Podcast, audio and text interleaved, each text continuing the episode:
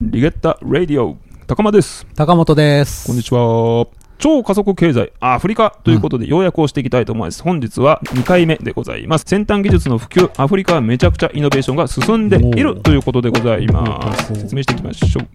アフリカのファクトフルネスクイズから始まります。ケニアのモバイルマネー M ペサの普及率は26%、56%、96%のどれルワンダで遠隔診療を受けている人はどのくらい ?2%、5%、20%? どうでしょう2パーやな。 ?2%。モバイルまでは25%の2パーやな。 26%、2%。うん。正解だ、これイ。エーイイエーイ イエーイすごい。M ペーサー96%、うん遠隔診療は20%ということでございます。アフリカ初のイノベーション。アフリカには既得権益者、岩盤規制が少ない。そのたうめん先端技術が一気に普及する。リープフロッグって書いてるんですけど、うんうんうんうん一足飛びのイノベーションということなんですね。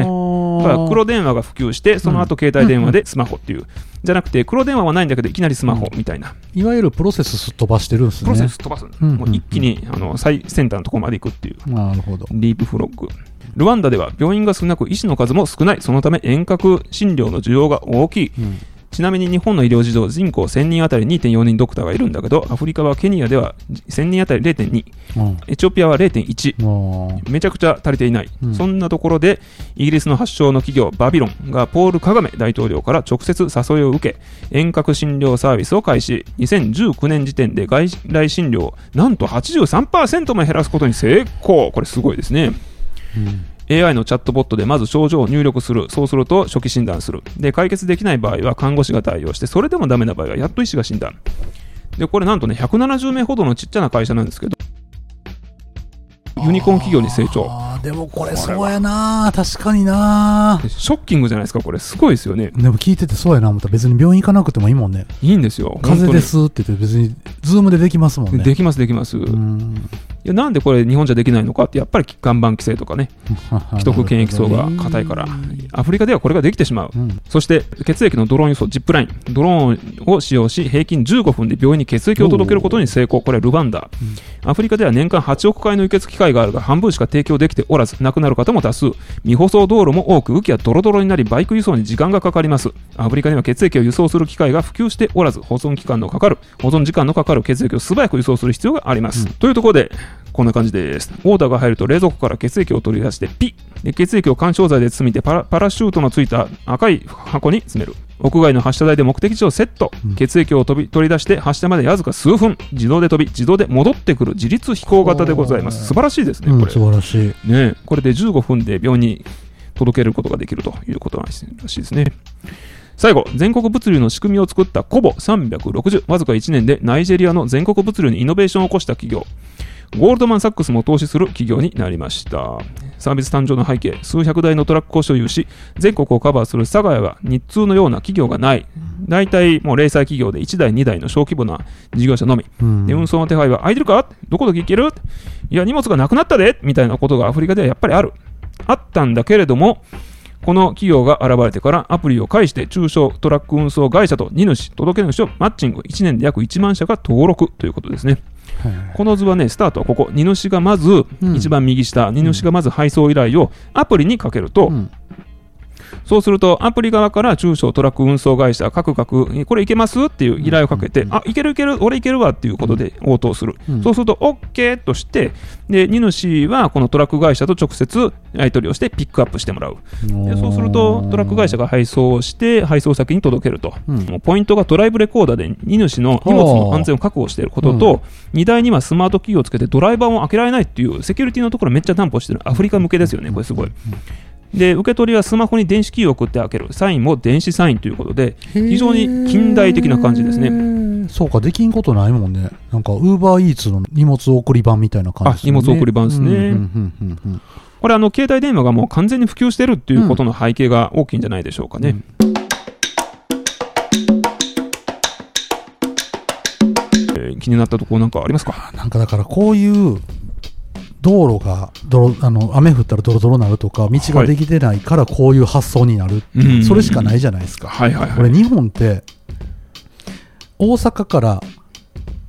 発送したものが明日東京に届くってうんありえへんと思うね、はいはいそれで送料無料じゃないですか。はいはいはい。もう終わりやなって思う。ああ、終わりですね、本当にう。ん実際企業側から送るときで4、500円うん。ね、かかってるわけです。大量に出荷できる会社でも。ええ通常では600円、700円かかる。はいはいはいそれが今送料無料ってなってて。ああ、本当だ、本当だ。じゃあ、あの商品の値段上がってるかやったらやっぱり値段の叩き合いやし。うんうんうんう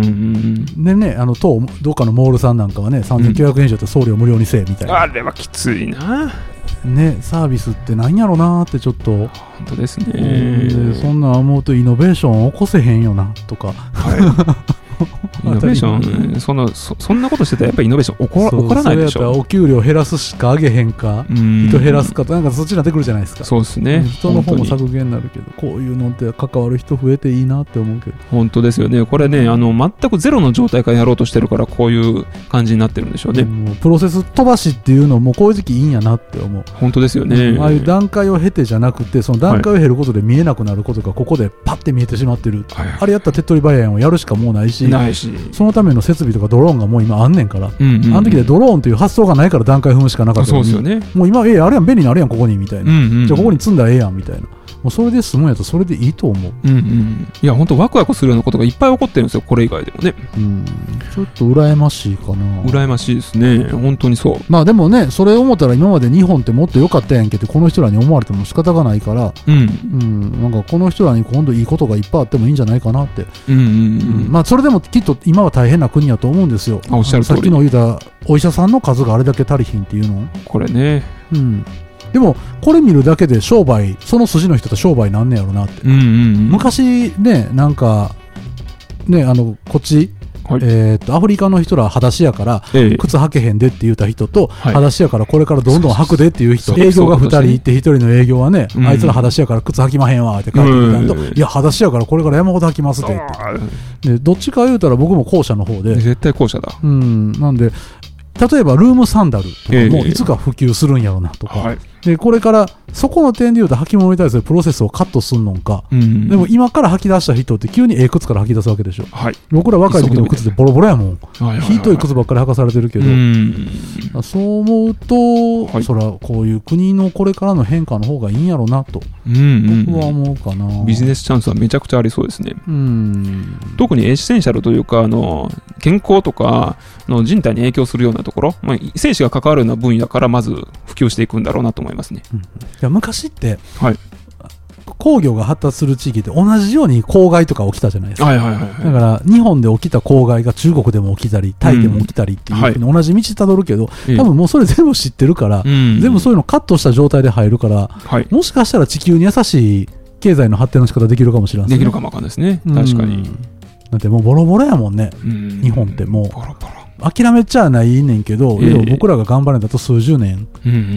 うんなんかちょっとそれで考えるとなんかアフリカに期待してしまう気持ちはわかるな期待してしまいますね、本当に。うんいかがですか、アフリカ進出。いややりたいですけどね僕、ええそれはずっとよく話してるけどお本当ですかうんインドとかも面白いって思ってるんやけど、ええええなんか僕はこの話、ね、数年前にこういう本似たような本やった時にワクワクしてるんですよ、うーんだって若い子って意識したもんはいはいはい、だっはて、その時日本人は50代がほとんどで、20代がいっぱいの国で、絶対若い方がいいもい。ん。いや、絶対そうですよ。でもどっか、で日本人ってアフリカって見く見下してるところが絶対どっかにあると思うう。んうん、でも、そんなことない、そんなことない。はい、だって、僕らかって見下されて、いっぺん、ね、世界で1位みたいな地位に行った感があったけど、日本も、あった、もう終わったやん。終わった、もうずいぶん昔に終わった。あっという間やけど、みんなまだそこしがんでるやん。うーんそんなことないや、もうそれは終わってる終。わってるって。って思うと、あのそういう時に、えっと、自分らの生き方も考えながらアフリカの応援するのもええかなともういいですね。うん思うだってもう10年経ったらどうなってるか本当に楽しみ。いや、めっちゃ楽しみ。本当にね、うんあの、次回以降では日本の進出の様子など、なんかをちょっと見ていきましょうかね。さはい。では、本日は以上です。ではまた。よなら。